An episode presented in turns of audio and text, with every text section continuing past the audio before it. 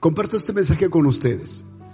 Si tú me sigues en la escritura, y primero doy gracias a Dios también por los que vienen por primera vez, sean bienvenidos a este lugar. Este, este pasaje que voy a leer está en el libro, en el Evangelio de Lucas capítulo 13, versículo 10 al 17. Si quieres seguirme en tu Biblia, en tu dispositivo, bueno, prende tu Biblia, ¿ok? O abre tu Biblia si traes una Biblia impresa, o entonces enfoca tu vista hacia acá en la pantalla. Pero este pasaje dice de esta forma. Lucas 13 del 10 al 17. Enseñaba Jesús en una sinagoga en el día de reposo, que es el día sábado, viernes 6 de la tarde hasta el sábado 6 de la tarde. Y había allí una mujer que desde hacía 18 años tenía un espíritu de enfermedad. ¿Qué tenía la mujer? Y andaba, ¿cómo dice la escritura?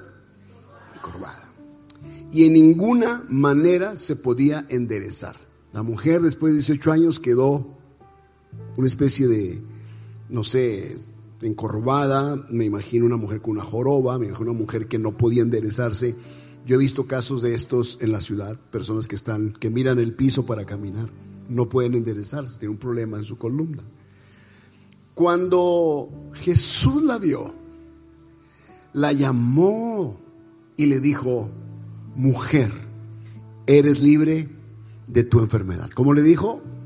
Eres libre de tu enfermedad. Y luego ella se enderezó y glorificaba a Dios. Pero el principal de la sinagoga, enojado de que Jesús hubiese sanado en el día de reposo, dijo a la gente, ya me imagino, seis días hay que en que se debe trabajar en estos pues venid y sed sanados y no en día de reposo. Uy, qué feo, ¿verdad? Qué espíritu tan feo. Y entonces el Señor le respondió y dijo, hipócrita, cada uno de vosotros no desata en el día de reposo su buey o su asno del pesebre y lo lleva a beber. Y a esta hija de Abraham, ¿de quién era hija? Claro que Abraham ya no vivía para ese entonces. Habían pasado más de mil años, yo creo que Abraham había muerto. Sin embargo, Jesús está diciendo, esta es una hija de Abraham. Y dice que Satanás había atado 18 años. ¿Cómo estaba, dice la escritura? ¿Y quién la había atado? Ok. ¿No se le debía desatar de esta ligadura en el día de reposo? Al decir él estas cosas, se avergonzaban todos sus adversarios.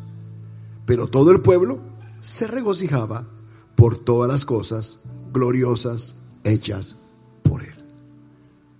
Y este pasaje tiene una profundidad increíble porque muestra varias facetas de nuestra propia vida.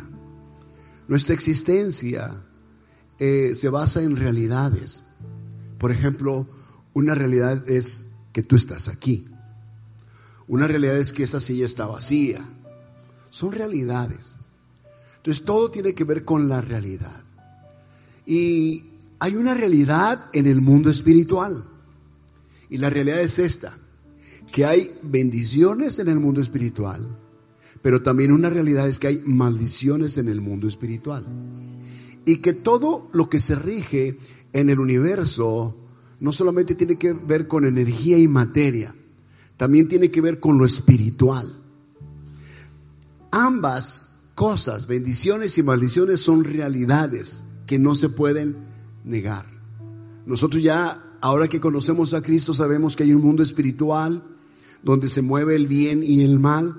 La gente que está ciega espiritualmente no alcanza a ver esto porque están ciegos espiritualmente. El hombre espiritual discierne las cosas espirituales. El hombre carnal no puede discernir las cosas espirituales porque esas son espirituales y tienen que discernirse espiritualmente. Por lo tanto, la gente que no es espiritual no entiende esta realidad. Y debemos aprender a reconocer las maldiciones y a romper las ligaduras que nos mantienen a nosotros atados a ella. Entonces, hay maldiciones, por ejemplo, que nos tienen escasos. Hay situaciones diversas que nos roban, lo que nosotros con esfuerzo obtenemos. Y la pobreza es un resultado también de maldiciones ancestrales, familiares. Hay personas con enfermedad tras, tras enfermedad. Hay familias que, que, vienen arrastrando enfermedades que son cíclicas, que son genéticas durante muchos años, durante generaciones, por eso son generacionales, son genéticas. Pero así como se manifiestan los efectos de las maldiciones, también la realidad es que cuando una persona es bendecida, hay efectos de las bendiciones que se reflejan tarde que temprano en nosotros, en nuestras vidas. A veces no se reflejan inmediatamente, a veces se reflejan al paso del tiempo, por eso digo tarde que temprano se reflejarán en nosotros. ¿Sabías tú que muchos de nosotros somos el, resultado de bendiciones de nuestros padres? Que ellos quizás no alcanzaron a verlas, pero se, reflejan sobre nosotros. Por ejemplo, cuando un padre está trabajando arduamente el campo, la tierra, o un padre trabaja en la ciudad y él no puede salir de esa condición, pero él empieza a hablar sobre sus hijos. Él hace lo que hace y se esfuerza por darle a sus hijos lo mejor. Y les inculca a sus hijos, hijo, yo quiero que cuando usted crezca no viva mi misma experiencia. Yo no deseo que usted viva y trabaje con tanto esfuerzo para apenas subsistir en esta vida. Y él empieza a inculcar eso a sus hijos y se esfuerza tanto para poder dar lo mejor. Tarde que temprano su esfuerzo y sus palabras harán un efecto en sus hijos. Y sus hijos llegarán no a hacer lo que su padre hacía, llegarán a superar en muchísimo. Así que su padre se convierte en ese peldaño, se convierte en el techo donde su hijo va a pisar para llegar más alto que su padre donde va, va a poder sobresalir en la vida. Pero se refiere a que el padre estuvo bendiciendo a su hijo.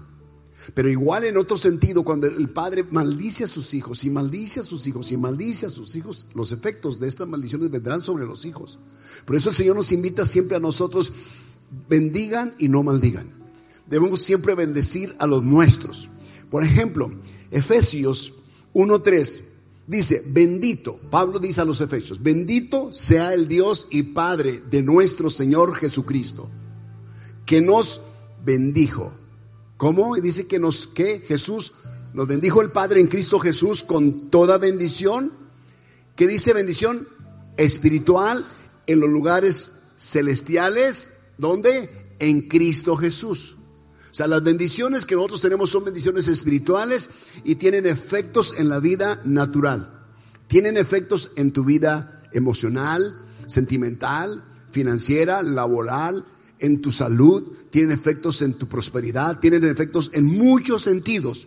Porque esa es una bendición que Dios nos ha dado. Estamos bendecidos por el Padre a través de Cristo Jesús en lugares celestiales. Y tú sabes que los cielos son los que permean todo. Por ejemplo, tenemos la dicha hoy de sentir esta lluvia que nos ha caído. ¿Qué es la lluvia? La lluvia se convierte en una bendición para nosotros. Y la bendición fue prometida por Dios, hizo un pacto Dios con nosotros. Él dijo, mientras haya tierra, nunca faltará la lluvia sobre ella. Entonces no tenemos que mortificarnos muchísimo si de pronto una temporada no llueve. Tarde que en temprano la lluvia vendrá sobre nuestra tierra. A veces pasa una temporada sin lluvia y el mundo se vuelve loco por eso. Eh, hoy sentimos que la lluvia estaba tardándose. Los de Monterrey están que no saben qué hacer porque no hay agua. Pero la promesa de Dios es que mientras, mientras haya tierra no faltará la lluvia. Es una promesa de Dios. Es una bendición de Dios. Ahora, hay bendiciones de Dios que están, que no son condicionadas, prácticamente están para todos. El sol está para todos, el calor del sol, de pronto la nieve es para todos, la lluvia es para todos, el aire que respiramos es para todos. Pero hay bendiciones espirituales en las regiones celestes que son supeditadas o sujetas a los hijos de Dios. Por eso dice aquí que Dios es bendito en nuestro Padre entonces, este Padre a sus hijos en Cristo Jesús los bendijo ya con toda bendición en lugares celestiales en Cristo, en la persona de Jesús. Jesús se convierte en nuestra más grande, nuestro más grande fuente de bendición. Él es la fuente de la bendición para nosotros. Entonces, toda bendición y maldición provienen de pactos. Los pactos son muy importantes. Algunos pactos son hechos conscientemente, algunos pactos son hechos inconscientemente. Pero toda maldición se mueve en personas por causa de pactos que se han hecho. Y esos pactos que han acarreado maldición sobre personas, sobre familias, por generaciones, inclusive sobre naciones. Por ejemplo, la nación que está más maldecida hoy en este tiempo contemporáneo, en este siglo XXI, es la, la nación de Haití.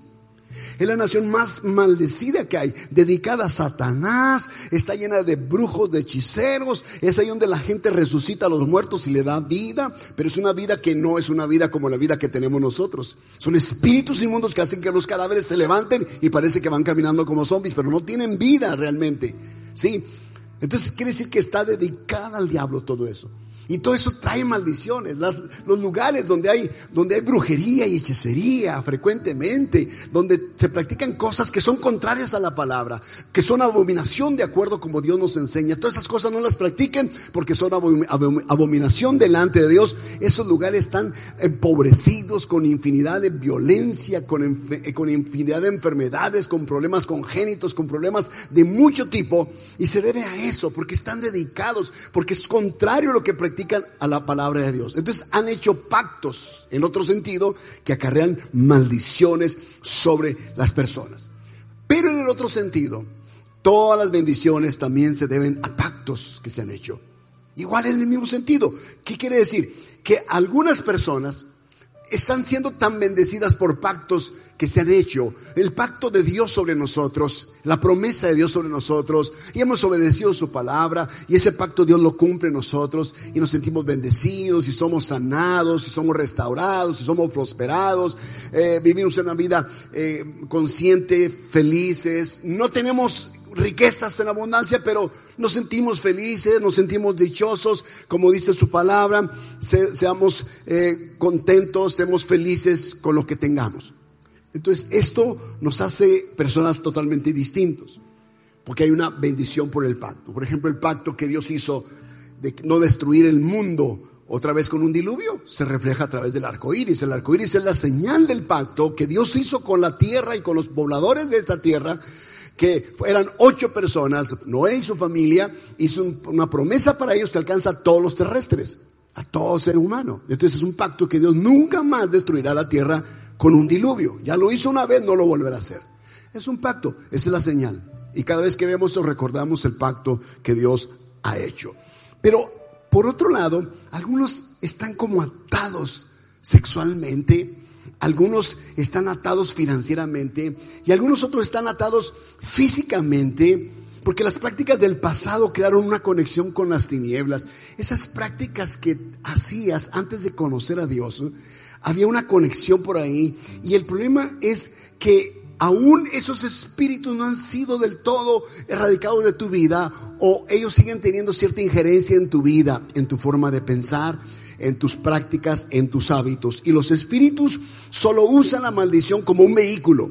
La usan para moverse a través de personas pero también el espíritu de bendición se mueve por el pacto que hacemos con Dios. Así que si hay una persona que rompe el pacto que tenía con las tinieblas y hace un pacto con Dios de fidelidad, de entrega, de servicio, de devoción, entonces también el espíritu de bendición se mueve en estas personas ahora como un vehículo porque hay un pacto que hemos hecho con Dios. Y yo sé que muchos de ustedes han hecho un pacto de fidelidad a Dios, de honrar a Dios, ese pacto de bendecir a Dios, de servir, de servir a Dios, pase lo que pase, de guardarse en santidad.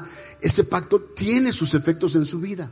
Tiene sus efectos en cada uno de ustedes y también vendrá sobre sus seres queridos. Y este es un ejemplo. Lo que acabamos de leer en Lucas es un ejemplo de una mujer, dice la escritura, que va a la sinagoga. Significa que la mujer iba a la iglesia. Es una mujer que va a la iglesia. Pero bien puede ser un hombre, puede ser un joven, puede ser un niño que va a la iglesia. Pero en este caso es una mujer adulta. Y esta mujer adulta, dice la escritura, que ya tenía diez y cuántos, 18 años, que estaba bajo una maldición de un espíritu. ¿De qué dice?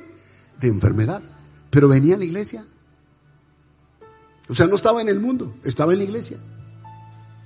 Asistía frecuentemente a la sinagoga, que eran los pequeños grupos donde se reunían hombres y mujeres hombres al frente, mujeres atrás. Ella se acercaba y llegaba a la sinagoga. Y esa ocasión Jesús vino a la sinagoga en un día de reposo. Seguramente sábado por la mañana o viernes por la tarde. Pero llegó justamente a esa sinagoga. Esta mujer tenía 18 años. Esas son las características que da la escritura del pasaje que leímos recientemente. ¿Ok? Entonces, ¿qué quiere decir? Que hay espíritus que causan desórdenes en individuos, en personas o en familias por generaciones. Algunos son desórdenes espirituales. Las personas están desquiciadas espiritualmente, el demonio ataca sus vidas. Otros son desórdenes sexuales y otros son desórdenes físicos y hay desórdenes mentales. Y todo se debe a un espíritu que causa todo esto en ellos. Por ejemplo, la, primera referencia de espíritus que tenemos aquí es este, en Lucas 13, 11. Lucas 13, 11 dice claramente que había un espíritu de enfermedad en la mujer. O sea, la mujer no estaba enferma como resultado de algún problema porque oh, se enfermó de catarro, eh, se enfermó de codiz, no, no, no. Era un espíritu que causaba que ella estuviese encorvada. La mujer tiene una joroba posiblemente. Y andar, si andar a veces cuando uno duerme mal y te levantas y andas un poquito torcido de tu cuello, es tan cansado. Es un cansancio. Una vez un caballo me tumbó. Bueno, no me tumbó, así me bajé yo. Pero fue tan duro el golpe, fue tan duro el golpe. Estaba yo galopando en el caballo en el río y sentía la adrenalina y le pegaba, iba tan fuerte aquello. Y de repente el caballo dio un, un jalón, hacía esa velocidad, de un jalón tan fuerte que yo caí tan, tan, tan bruscamente que me descuadrilé. ¿Saben lo que es descuadrilarse? No saben lo que es descuadrilarse. Es cuando te sales de cuadrilátero. No. es cuando tiras los guantes. No. Es que la, parte esta de acá se te, se te mueve. Se te sale de su lugar. Fue una cosa tan terrible. Los masajes que te dan después para poderte acomodar. Eh, las, las ventosas, ventosas se llama, ¿sí? Que te ponen para levantarte la, la piel. Ah, no, no, es una cosa terrible. Nunca se suban a un caballo por favor, y menos galopando, y luego a pelo. ¿Saben lo que es a pelo? ¿Sí? ¿Qué es a pelo? A cabello, a cabello. No, significa que no trae silla, o sea, vas encima de él sin nada. Así nada más, te subes sobre él y agarra la rienda y golpeas y salga. Bueno, la historia es así. Pero eso es tan doloroso. Esta mujer tenía 18 años así. Yo a veces cuando veo personas en la ciudad, yo pienso que Dios puede hacer un milagro en ellos y en ellas. Y Dios los puede enderezar. Porque es un espíritu de enfermedad que los mantiene así. Algo, posiblemente algo pudo suceder en, ella. Pudo haber pasado algo, no sé qué haya sucedido, generacional, etcétera, etcétera, genético. No dice que la mujer se cayó, no dice que la mujer eh, tuvo una especie de movimiento brusco, no, pues eso era un espíritu de enfermedad. Entonces, este espíritu de enfermedad es lo primero que Jesús identifica en ella. Pero también hay espíritus de otro tipo. Por ejemplo, el libro de Oseas, capítulo 4, si me permite leer gran parte de este capítulo, este, lo haré. De todas maneras, si no me lo permites, también lo voy a leer. Oseas 4, 6 al 19. Oseas 4, 6 al 19 dice de esta forma. Escuchen esto. Es, por favor, es muy fuerte el capítulo que voy a leer acá. Mi pueblo fue destruido porque le faltó conocimiento. Por cuanto desechaste el conocimiento, yo te echaré del sacerdocio. Y porque olvidaste la ley de tu Dios, yo también me olvidaré de tus hijos. Conforme a su grandeza, así pecaron contra mí. También yo cambiaré su honra en afrenta. Del pecado de mi pueblo comen y en su maldad levantan su alma. Y será el pueblo como el sacerdote le castigaré por su conducta y le pagaré conforme a sus obras. Comerán, pero no se saciarán. Fornicarán, mas no se multiplicarán, porque dejaron de servir a Jehová. Fornicación, vino y mosto quitan el juicio. ¿Escuchan esto? Fornicación, vino y mosto quitan el juicio. Mi pueblo a su ídolo de madera pregunta y el leño le responde, porque espíritu de fornicación lo hizo errar y dejaron a su Dios para fornicar. ¿Escuchan? Sobre las cimas de los montes sacrificaron e incensaron sobre los collados, debajo de las encinas, álamos y olmos que tuviesen buena sombra. Por tanto, vuestras hijas fornicarán y adulterarán vuestras nueras. No castigaré a vuestras hijas cuando forniquen, ni a vuestras nueras cuando adulteren, porque ellos mismos se van con rameras y con malas mujeres sacrifican. Por tanto, el pueblo sin entendimiento caerá si fornicas tú, Israel, a lo menos no peque Judá. Y no entréis en Gilgal, ni subáis a Betabén, ni juréis, vive Jehová. Porque como novilla indómita se apartó Israel. ¿Los apacentará ahora Jehová como a corderos en lugares espaciosos? Efraín es dado a ídolos. Déjalo. Su bebida se corrompió. Fornicaron sin cesar. Sus príncipes amaron lo que avergüenza. El viento los ató en sus alas y de sus sacrificios serán avergonzados. Este espíritu es el espíritu de idolatría y de fornicación, que van muy ligados. Habla de la idolatría que tenía la gente que hacía sus, ídolos de leño, de madera, de piedra, de todo, y los adoraban y esperaban que sus ídolos les hablaran. Pero ambas cosas van muy ligadas. Casi siempre el espíritu de idolatría va ligado al espíritu de fornicación. Y aquí está hablando claramente que a la nación, al pueblo, le faltó conocimiento. Por eso es que se desvía uno tan fácilmente. Falta prudencia, falta sensatez. Aquí dice Efraín, una de las tribus de Israel, hijo de, José, nacido en, o, que gobernó Egipto, Efraín y Manasés, los dos hijos de él, dice, Efraín es dado a ídolos, déjalo. Cuando una persona es dada a idolatría es muy difícil sacarlo de eso, no es imposible, pero a veces se aferran a eso que dice, déjalo. O sea, Dios no, no quiere nada que, no tiene nada que ver, no quiere nada con esas personas. Por eso ustedes tienen que erradicar de su vida todo ápice, toda pequeña eh, secuela que quede de idolatría en sus vidas. ¿Qué idolatraban en el pasado? ¿Qué es lo que idolatraste? ¿Qué es lo que idolatraba tu padre, tu madre, tus abuelos, mis abuelos, tatarabuelos, tus generaciones? ¿Qué es lo que idolatraban? Porque ese espíritu de idolatría tiene injerencia en tu vida todavía. Por lo tanto, tienes que ser muy cauteloso. Cuando venimos a Cristo hay que renunciar a todo espíritu de idolatría. Porque así como dijimos el espíritu de enfermedad, también hay espíritu de idolatría y de fornicación. Y tenemos que renunciar a eso.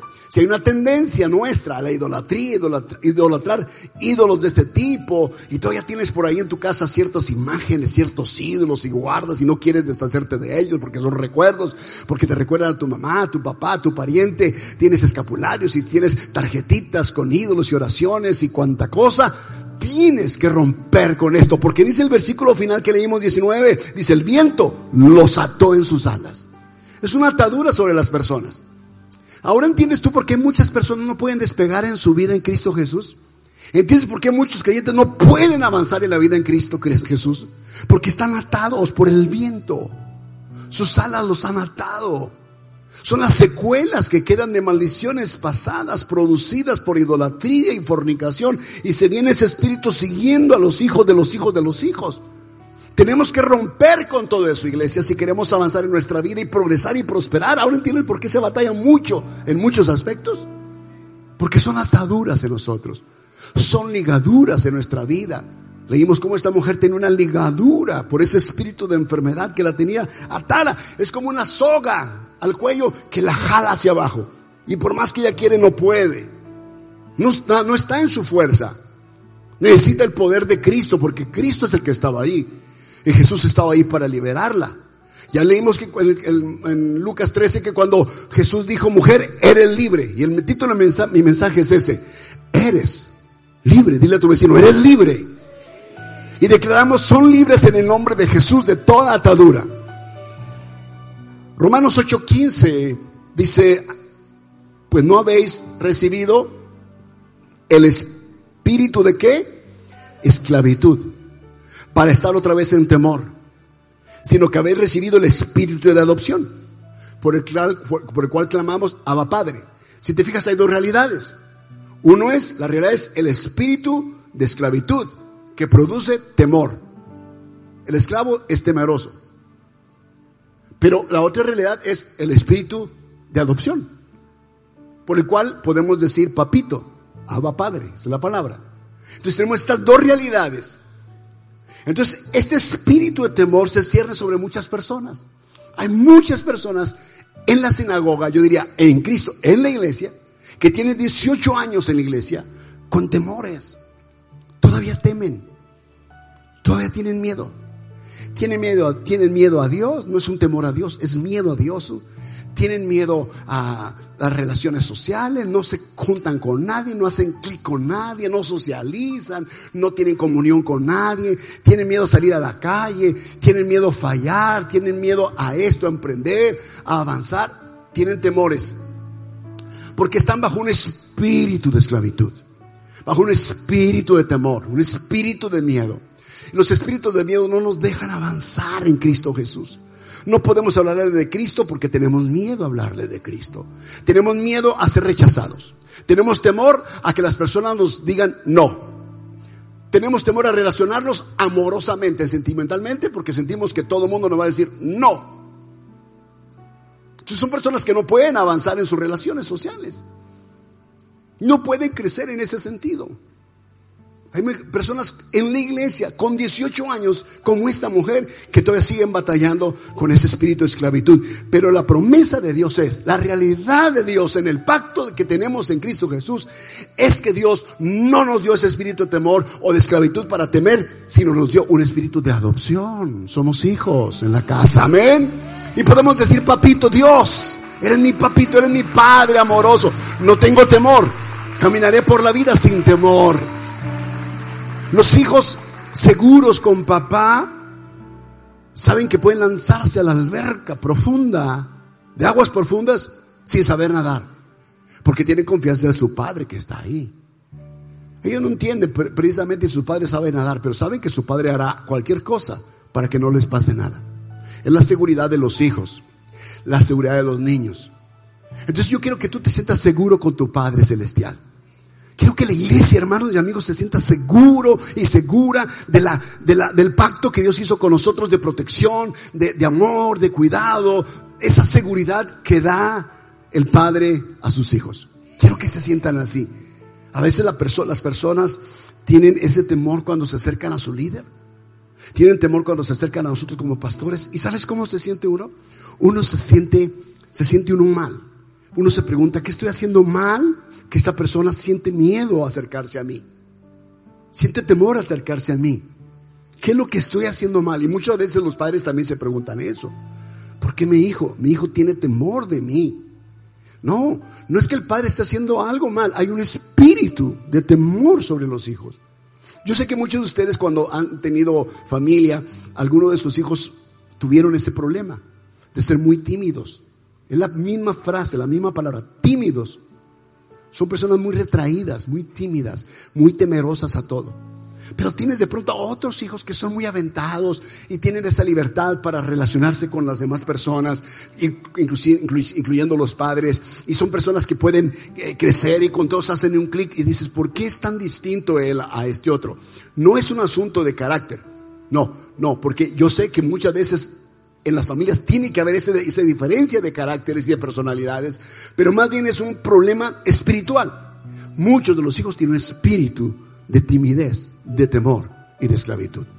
Tenemos que renunciar. Si tú aún en Cristo eres adulto y tienes todavía ese espíritu de temor, tienes que renunciar a él.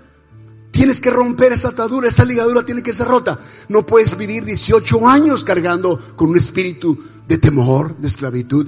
Tú eres un hijo de Dios. Y la promesa es que Dios nos dio espíritu de adopción. Amén. Romanos. Está bien ese aplauso, está bien. Lo puedes hacer mejor si quieres, pero está bien. De acuerdo a la revelación de la palabra de Dios en tu vida, tú puedes adorar al Señor, alabar al Señor con libertad. Si se fijan cómo hay timidez a veces para alabar a Dios. Sí, sí se notan eso, como hay timidez, doy un aplauso, ¿no? ¿Y qué tal si me equivoco? ¿Qué tal si me... Hay timidez hasta para eso. O sea, no, no hay una libertad para expresar, exponer con libertad nuestro deseo de, agradecer a Dios, de adorarlo, porque hay temores, temores en las personas. Eso es lo que no quiero. Y de eso se trata, este mensaje. Y la idea es que al final sean ustedes libres de todo espíritu. Amén. En el nombre de Jesús.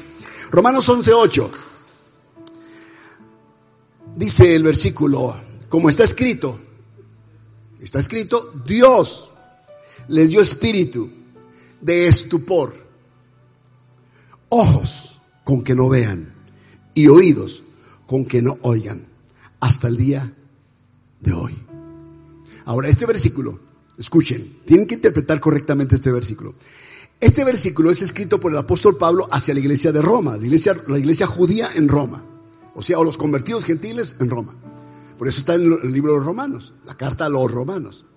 Ok, pero es esto, que en ese entonces, cuando Cristo vino a traer este evangelio, los judíos lo rechazaron. Ya leímos la historia, ¿verdad? de Lucas 11.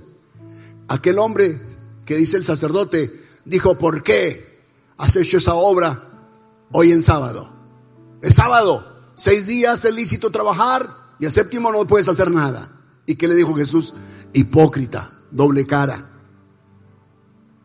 Si tú tienes un buey, no lo desatas, o si un asno cae en un hoyo, no vas y lo sacas, porque es sábado. ¿Cuánto más no haríamos algo por una mujer que es hija de Abraham? ¿Cuánto más no merece esta mujer ser liberada, ser desatada, sacarla del hoyo en el que se encuentra? Entonces quiere decir que muchos de los judíos en el tiempo de Jesús, con su doctrina y su mala, el mal enfoque de, la, de lo que eran las leyes, ellos mantenían atadas a muchas personas. Y mantenían a muchas personas en el hoyo con sus ideas. Ellos rechazaron a Jesús. Recuerda, rechazaron a Jesús. Jesús vino como la verdad, se presentó como el camino, la verdad y la vida para ellos. Y ellos, dice Juan 1, 11, 12, que lo rechazaron. Como lo rechazaron y no creyeron a la verdad, entonces Dios, dice, Dios les envió a ellos un espíritu de estupor. Noten, no, era el diablo que se les envió, Dios les envió espíritu de estupor. El espíritu de estupor es un espíritu de estupidez. Es un espíritu de estupidez. Los convirtió en personas estúpidas porque como no creyeron a la verdad, entonces les dio un espíritu de estupor para que creyeran a la mentira. Cualquier persona que viniera a contarles una mentira, la creerían. Pero no tendrían la capacidad de poder creer a la verdad. Espíritu de estupor es lo mismo que un espíritu de sueño espiritual, de ceguera y sordera. Por eso dice, ojos con que no vean y oídos con que no oigan. Y dice el apóstol Pablo, hasta el día de hoy. Y es lo mismo todavía hoy, después de hace dos mil años que Cristo vino a esta tierra. Siguen en la misma situación.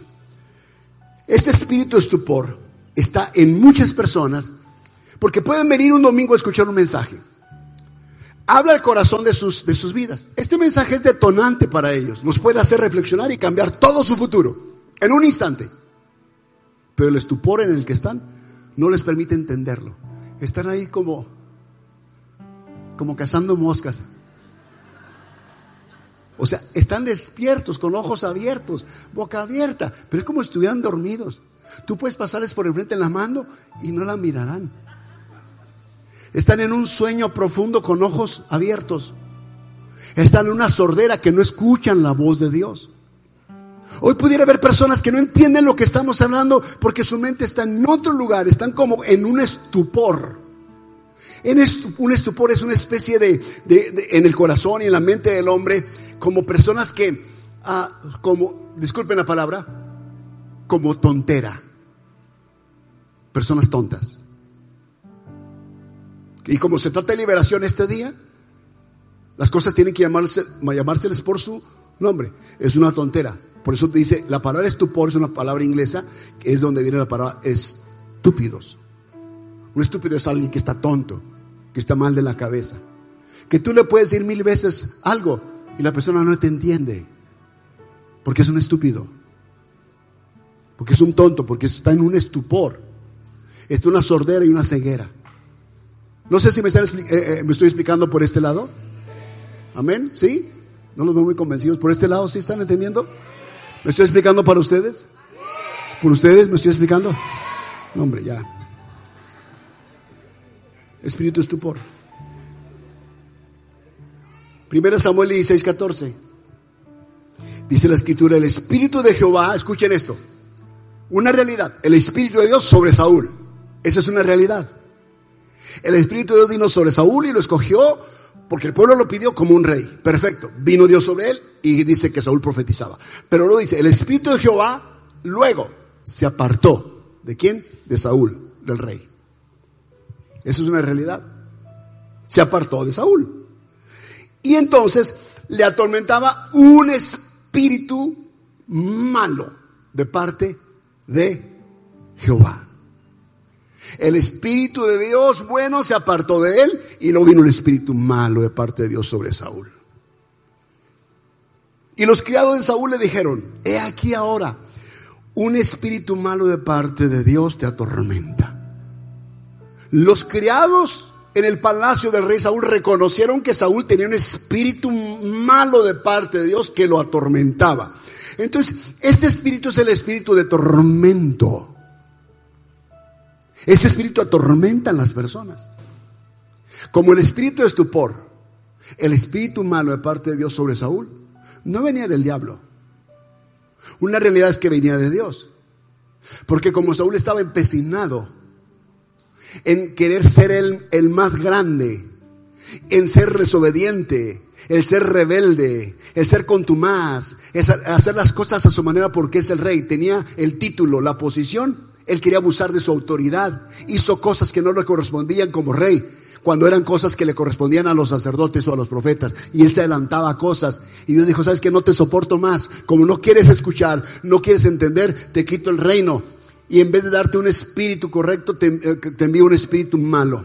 Y entonces este espíritu malo es un espíritu de tormento. Es un tormento.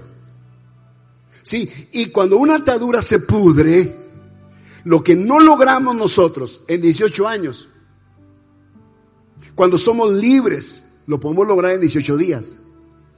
Cuando uno es libre con el espíritu correcto, uno puede hacer lo que eh, nos tomaría 18 años, lo podemos hacer en 18 horas inclusive. ¿Recuerdan Nehemías? Lo que podrían ellos o deberían hacer ellos con un espíritu incorrecto era les tomaría 52 semanas. Pero con un espíritu correcto, dice que lo hicieron en 52 días. Porque con una libertad uno puede hacer más cosas que cuando uno está atado. ¿Sí me entienden esto? Ok, entonces no es legal para los hijos de Dios estar atados a la enfermedad. El caso de Saúl es muy sonado, porque este espíritu de tormento habla de un espíritu de depresión. Saúl estaba deprimido, Saúl estaba atormentado, Saúl tenía un espíritu de autodestrucción y él quería matar también a cualquier persona que se le atravesara, especialmente aquello que representara la figura de Dios. Y quien más representaba la figura de Dios, el carácter de Dios, era su paje de armas. Quien dice la escritura también en 1 Samuel que Saúl cuando lo tuvo como paje de armas, dice que Saúl lo amó. Lo amó tanto a David que lo hizo paje de armas. Y cuando David venía tocaba para Saúl y el espíritu malo de parte de Dios se apartaba. Y Saúl se, se sentía aliviado. Pero él seguía con esos celos enfermizos hacia la persona de David. Y dijo Dios, como no quieres cambiar, entonces te dio un espíritu malo. Y ese espíritu malo fue un tormento para Saúl. Entonces no es legal para los hijos de Dios estar atados. No hay legalidad en ello. No es legalidad para un hijo de Dios estar atado a la enfermedad. No es legal para ustedes vivir en fornicación o idolatría. No hay legalidad en vivir en temor o en sueño o en ceguera o en sordera o en estupor. No hay ninguna legalidad en vivir en depresión, amigos.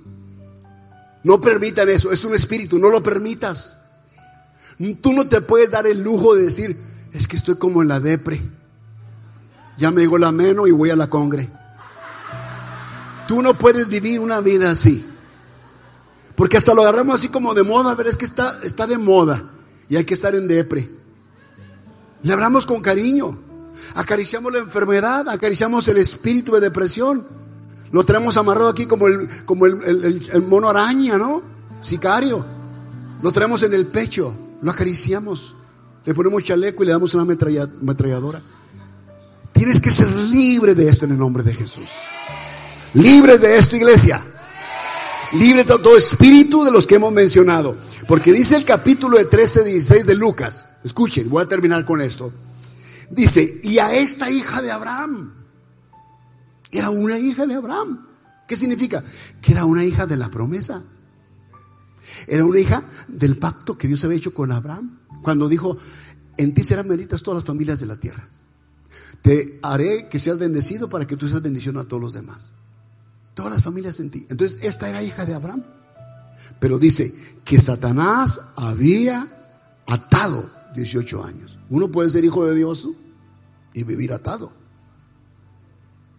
Si tú no detectas esto, estos espíritus, tú puedes vivir atado. Tú necesitas ser libre en el nombre de Jesús de todo esto. Si bien uno puede ser salvo, uno puede ser infructífero en esta vida presente por las ataduras que hay. Y dice Jesús que Satanás había atado 18 años, ¿no se le debía desatar de esta ligadura en el día de reposo? O sea, que estaba ligada. ¿Qué es una ligadura? Una atadura. Una liga es como la liga, como elástico, ¿verdad? Por más que quieres, te puedes mover, pero con mucho esfuerzo. Te mueves, pero con mucha dificultad, con mucha dificultad, porque la liga o la ligadura te retrae, te regresa otra vez y ahí vas y luego te regresa. No avanzas. No puedes avanzar mucho. En sentidos vamos a decir, de salud, en sentidos financieros, en sentidos familiares, en sentidos espirituales, ministeriales, no podemos avanzar mucho. Tenemos que ser libres completamente. Entonces hay muchos que quieren correr con su vida, como si fueran autos donde el freno de pie está al fondo y aún tienen el freno de mano y quieren correr. ¿Qué es lo que sucede? No pueden avanzar. El motor se esfuerza demasiado, no pueden avanzar porque las ligaduras son frenos que no nos dejan avanzar. El versículo de Mateo 16, 19. Le dice Jesús a Pedro y se lo dice a la iglesia en general. No solamente es para Pedro, es para la iglesia. Y a ti te daré las llaves del reino de los cielos. Y todo lo que atares en la tierra será atado en los cielos. Y que lo, lo que desatares en la tierra será desatado en los cielos. Entonces muchas cosas con las que batallamos aquí en la tierra tienen su origen en los cielos. Porque acuérdate que Satanás es príncipe de la potestad del aire y se mueve mucho en esa dimensión. Y Jesús está diciendo que Él nos está dando las llaves. No dice que nos está dando una llave, la llave, dice las llaves. ¿Ok? Hay llaves. Entonces cada atadura es como un candado. Y para cada candado hay una llave. No son dos, tres, cuatro llaves. Cada candado solamente puede ser abierto por una llave. Y hay cosas en los cielos que son bendiciones para nosotros y están detenidas. No son liberadas. Falta desatarlas para que lleguen a nuestra vida. Pero también hay maldiciones en los cielos, o en este cielo presente, que tienen que ser atadas, tienen que ser detenidas, tienen que ser, ser encapsuladas, encarceladas. Entonces tenemos que, por un lado, desatar las bendiciones, desatar la bendición de la salud de nuestra vida, la bendición de la prosperidad de nuestra vida, la, bendición de ser personas sociales, de ser personas fructíferas, ser personas con una mente abierta, pero no abierta al pecado, sino abierta a lo que Dios tiene, a su reino celestial en esta tierra.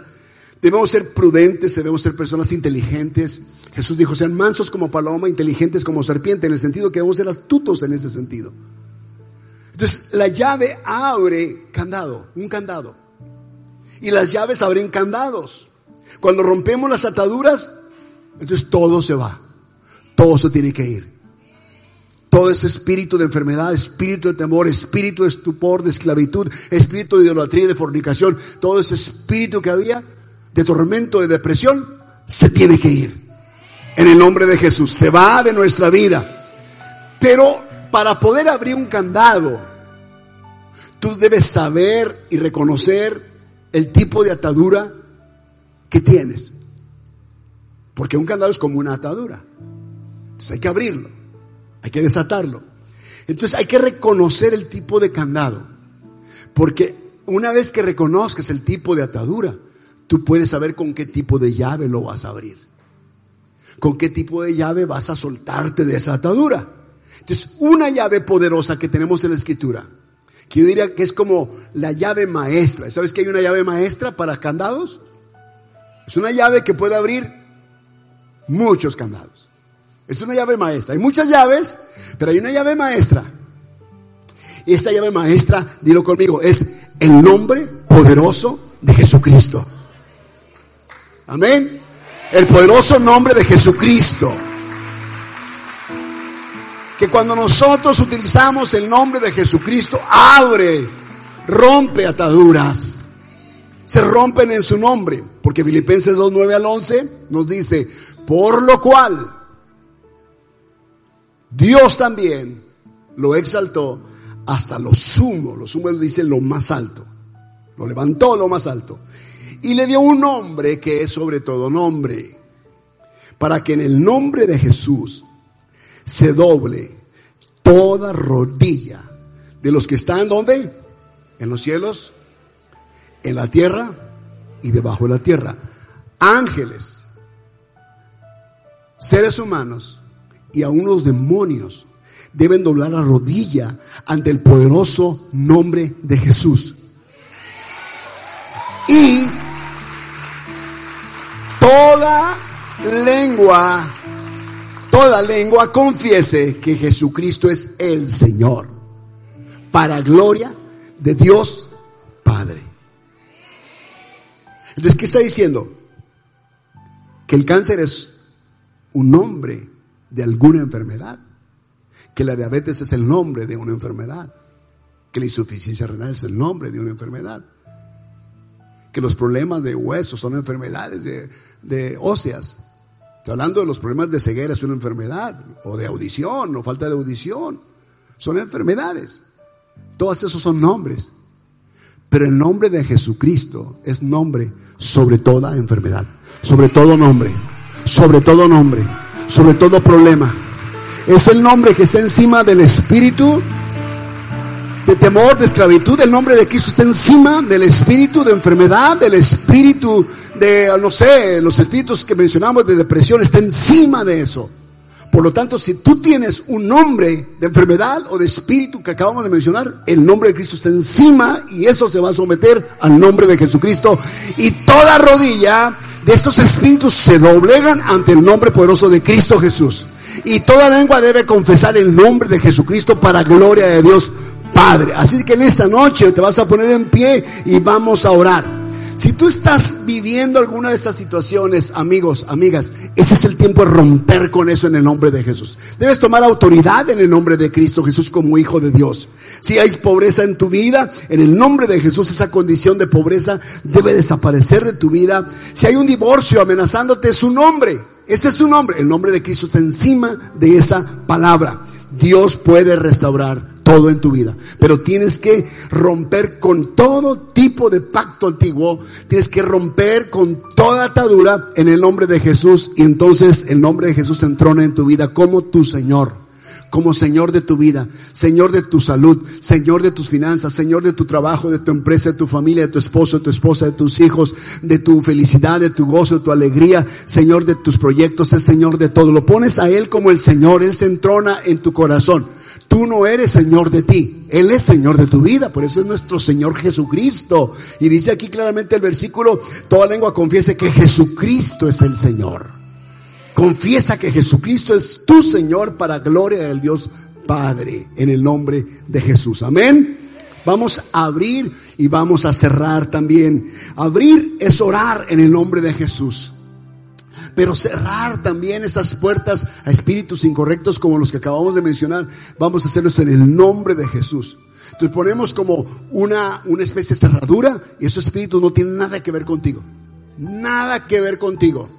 Ni con los tuyos, ni con tu familia, tus generaciones, tienes que cerrar todo eso. Lo que le abre puertas al maligno y maldiciones en la vida es el pecado. Es el pecado y tiene que ser roto eso. En el nombre de Cristo tiene que ser destruida. Toda ligadura tiene que ser destruida. Toda ligadura. Pero es que yo estoy en la iglesia, tengo muchos años. El diablo no respeta antigüedad. Uno no es libre por la antigüedad que tengas en la iglesia. ¿Entiendes eso? No, es, no somos libres por la antigüedad. Somos libres por el poder de Cristo Jesús, en nombre de Jesús. Amén. Así que es tu tiempo de orar. Ese es tu tiempo de orar, de clamar al Señor. ¿Quieres hacerlo en tu, en tu lugar? Hazlo ahí. No tienes que venir aquí. ¿Dónde estás? ¿O quieres doblar tu rodilla? ¿Quieres ponerte en pie? ¿O quieres venir al frente? Lo que tú quieras hacer es tu tiempo de, de liberación. Ahora, yo te diría, iglesia, eres libre en el nombre de Cristo Jesús. Vamos, levanten su voz. Vamos, reconozcan ataduras, reconozcan ligaduras. Jesús identificó, este es un espíritu de enfermedad. Este es un espíritu de enfermedad. Mujer, eres libre. Eres libre de esa enfermedad. Ese espíritu está destruido por mi poder y mi palabra. Así en el nombre de Cristo. Yo creo en el nombre de Cristo Jesús que hombres, mujeres, jóvenes, familias enteras, matrimonios, ahora están siendo liberados en el nombre de Cristo. Liberados de todo espíritu de enfermedad. Toda enfermedad que ha sido cíclica, generacional, eh, congénita, en el nombre de Cristo. Hoy se destruye.